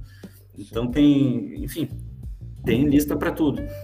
É, inclusive a gente faz playlists também, só para relembrar, né, os ouvintes, que a gente Boa, tem playlists, nossos programas no, no, no Spotify, no Deezer. É, a gente fez uma para esse programa, porque eu sei que tem um cara muito ligado em, em músicas, em bandas que estão lançando coisa nova e não fica lá ouvindo sempre os velhos clássicos de sempre. Então a gente fez uma listinha ali com para dizer que o rock não morreu. Vários lançamentos de rock de 2021 e 2022. Tem até o Midnight Oil lançando coisa nova. Pô, legal. E tem bandas assim, o que eu sei que tu gosta, Que- por exemplo, que- a que, por sinal, tá na- Turnstile, Park- Parquet Courts. Tá- tá Gosto enfim. muito, gosto muito, acho legal. Mas, mas fala aí que, que uma lista aí de, de bandas novas que vale a pena ouvir. Um top 5. Vamos lá. Um top 5, o Turnstile é uma banda muito boa, tá? Eu acho que é uma banda que a galera tem que conhecer, a galera vai gostar. Né? É, falou do Parket, Court, uh, Parket Courts, né? É difícil de falar o nome, nunca tinha falado assim. Mas vou falar de outras quatro, tá? Eu vou falar do Wolf Alice, é uma banda muito bacana. É, lançou um disco chamado Blue Weekend, que é muito legal. É, Wolf Alice, uma banda que eu gosto bastante. É, falei do Turnstile, eu gosto muito de uma menina chamada Phoebe Bridgers, que é uma, uma cantora indie com muito, que tem muito talento, ela tem uma voz belíssima, assim, ela, ela agora tá, tá meio hypada até, fazendo algumas colaborações com, o pessoal aí. Eu gosto muito do Idols, que é uma banda que vai, vai na pegada do Turnstile também, o Idols. É, para mim eles representam assim, esse novo pós, pós, pós-punk, assim, pesado, bom, sabe? É, são, são coisas assim que a gente ouviria tranquilamente lá nos anos 90, é, sem dúvida alguma. E eu vou fechar com The War on Drugs, que é a minha banda preferida. Pô, essa, essa é legal. É a banda do, do Kurt, Kurtville. Era a banda do Kurt Vile, né? O Kurt Vile saiu. É, o nome do cara. O cara já é velhão, assim. Velhão, o cara tem minha idade. Mas o cara, o cara já tem. uns- É uma banda nova com um cara velho, assim. Pra, não é um cara de 20 e poucos anos. Né, que é o Adam Grassibel, acho que é o nome dele. É um cara. É uma baita banda, lançou um disco que eu acho Baita banda. Live Here Anymore. Eu gosto muito do on Drugs já há algum tempo, então fico com essas dicas aí é, de músicas novas que eu. Coisas que eu ouvi bastante, assim, ando ouvindo, né? Bastante também. É, fico com essas, essas cinco aí: o Turnstile, o on Drugs, o Wolf Alice, o Idols e a outra, qual foi que eu me esqueci? O Idols. Ah, é eu a, a menina, a Fa- Fabi, Fabi. Ah, Phoebe Bridgers. Phoebe- Phoebe, Bridgers. Isso aí. Isso aí. Isso aí. Ah, e agora, não, e agora, agora precisa dizer três bandas lá do B dos anos 90. Que as pessoas precisam conhecer. Eu quero só. Agora, agora eu quero Ah, ver. Daquelas várias, do Sub Pop. várias. Aquela, aquelas do Sub Pop. Várias. Ah, vou falar cinco então também. Tá, ficar no vai lá. É Uma banda, algumas, assim, ó, a galera não conhece mesmo, tá? Uma Tá. banda chamada Archers of Loaf, que eu acho muito boa. Archers of Loaf é uma das bandas mais interessantes dos anos 90. É uma banda chamada Slint. Slint é o nome da banda. Porra, velho, eu não conheço. Vou procurar isso aí. álbum, 91. Um, um disco chamado Spiderland, em 91, que é um disco de post-rock, assim. Eu acho que a primeira coisa de post-rock é lançada é, é muito bom o Slint, uma banda que eu acho muito foda, assim, lá dos anos 90. Deixa eu ver o que mais. O, o Ram, que eu gosto muito. Pô, caralho. Gosto muito Caralho. do Ram, acho grande banda. É, um álbum chamado You'd Prefer an Astronaut, né? Que até fez sucesso com uma música, sucesso. Tocou uma música chamada Stars. é, eu acho muito bom o Ram. Eu Ah. acho, acho o timbre ideal de guitarra, assim. E a quinta banda, cara, qual que eu escolheria, assim, para fechar essa turma dos anos 90? Uma quinta banda. É, o Super Chuck é mais conhecido, né? Não, mas dá, dá, dá. Ah, é então vai no bacana. Super Chuck aqui, É, é- Super Chuck é do caralho também. É Não, é, é conhecida pra galera lá mais da antiga, mas agora os novos também. Do caralho. Ah, vou indicar uma banda então, chamada Paul. Paul. Paul é P-A-W, né? Paul. Então, tem uma Boa. música que, chamada Jesse. Pe- Pesquisa lá, que é uma banda desconhecida das boas também lá dos anos 90. Baita, baita. Pô, então tá, Guima, do caralho, grande papo, grande cara, tu é, velho. Uma honra ter que falar com um amigo durante esse, esse tempo aqui. Esperamos conversar com o um amigo em breve novamente. E que eu, depois dessa porra dessa pandemia, a gente se dê um abraço aí na, na Guaíba, claro. esses cantos aí, cara. Tá, claro que sim, cara. Foi um prazer falar. É sempre legal. Não me convido muito para falar de música, mais de futebol ou de jornalismo, enfim, mas falar de música é sempre um prazer. Aquilo que eu coloquei antes, né, no, na abertura do programa. Futebol hoje é, é minha profissão, é, o jornalismo esportivo é minha profissão, meu objeto de pesquisa. É, tô com uma nova profissão agora, né? Desde agosto do ano passado, que é ser professor universitário. É verdade, cara. Parabéns, viu? É, sou, Parabéns. Eu sou, obrigado, eu sou professor é. da SPM, né? É, e, e, e, dou aula de, de, de jornalismo numa disciplina e tal. É, dessa parte eu levo super a sério. Agora, música, cara, música é para relaxar, é, é pra gente brincar sobre o Magic Dragons, entendeu? Uhum. É pra gente dizer que houve, dizer que houve Bon Jovi sem medo. Uhum. Eu gosto uhum. das coisas mais melosas do Bon Jovi, cara. Eu gosto daquelas tipo Bed of Roses, tá? Vá, pelo amor! Eu gosto das coisas mais podres, always. Always, sabe? Eu gosto das coisas mais, mais chinela mesmo do Bon Jovi. Uhum. Que é pra não deixar. Que, que é aquela coisa. Ô, é Tanner, Tanner, perdemos no programa hoje, 3x2. Perdemos, perdemos. 3x2. Os Poser ganharam, os Poser ganharam. os Poser ganharam. É, eu gosto, eu ouço umas coisas Poser de vez em quando, cara. De vez em quando eu ouço, sei lá, uns Kid Roll da vida e tô assim, pegando, cantando as baladas Kid Roll. Eu, sem medo, e pode lamentar o gosto, não tem problema, porque de outro lado vai ter Cara, eu quero, eu quero te dizer, cara, que eu tava vendo. Um, ou Coldplay, ou Coldplay. Ou Coldplay, exatamente. Eu quero te dizer que eu tava vendo um, um vídeo falando, os caras falando sobre o trio Parada Dura, sobre o Mangabinha, que era o acordeonista do trio Parada Sim. Dura, e eu tentando aprender, cara, aquela parada toda sobre o sertanejo roots e tal. Cara, é do caralho é. a história toda do sertanejo. O sertanejo raiz brasileiro é o blues, cara. É o blues brasileiro. É, é lindo. É, é lindo, cara. Então eu, eu não me incomodo. que Eles sabem aqui que eu sou fã do Odair José, que eu sou fã de muita coisa brega dos anos 70. Enfim, cara, cara tem que ter vergonha. Música é, é música. Não tem, não, tem, não tem nenhum estilo musical. Não tem, cara, não tem. Se tu aproveitar alguma coisa, claro que dentro de um estilo tem artistas bons e artistas ruins. É, em qualquer estilo. Então dá para tu aproveitar. É, daqui a pouco eu não vou aguentar ouvir, sei lá, lambada. Mas dentro da lambada deve ter um artista bom, um artista ruim também, né? Então, Deve, claro, claro. Na, naquelas festinhas de casamento, três da manhã, bebaço ali. lambada ah, vai. Já foi, já foi. Já foi, já foi. Tá, Guima, e diz pra mim, o Grêmio vai subir, né, Guima? Diz, pelo amor de Deus, Guima. O Grêmio vai subir, né? Não, essa, vai... essa, parte, essa parte, essa parte aí tu me ouve na Guaíba, tá? tá. eu tô de férias ainda no futebol, prometi que eu não falaria sobre. Ah, tá de férias? Olha aí, Tânia, tu, tu chama o cara de férias, Tânia. Tu chama o cara é de férias. Dia hoje. Eu volto é. amanhã, então depois de amanhã. Tá. É, eu sei que o podcast fica disponível. A partir de 1 de fevereiro eu falarei, tá. é, ou estou falando nesse momento sobre futebol. Antes, 1 tá. de fevereiro, não. Tá. Tá, Antes tá. da gente fechar, só pedir pro DJ. Mas acho, mas acho difícil, viu, Thiago? Ah, meu Deus do céu, cara. Uh, Bota, né? Tu pelo menos tá em Munique, vai poder ir nos jogos do Bayern. Não, não, eu não sei. Futebol brasileiro não é mais pra mim. uh, ô, DJ, coloca, coloca no ponto lá Holiday do, do Turnstile, só pra, pra, fechar o programa com ilustrando, né? Uma música que o, de uma banda que o, que o Guima citou, por favor. Tá. Pô, Guima, mais uma é. vez, cara, enquanto ele tá separando, valeu, valeu mesmo, do caralho, baita papo.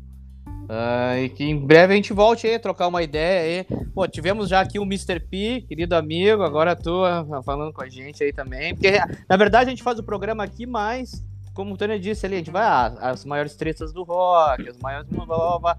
Então a gente resolveu agora começar a falar com pessoas que a gente gosta e que, que, gostam de música acima de tudo, assim, né, velho? Então é um. De, de, dando pontapé nesse, nesse, nesse ano agora aqui com a gente.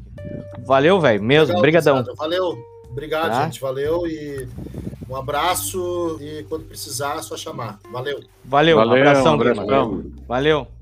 Tchau. Até semana que vem, gente. A gente volta com mais um episódio.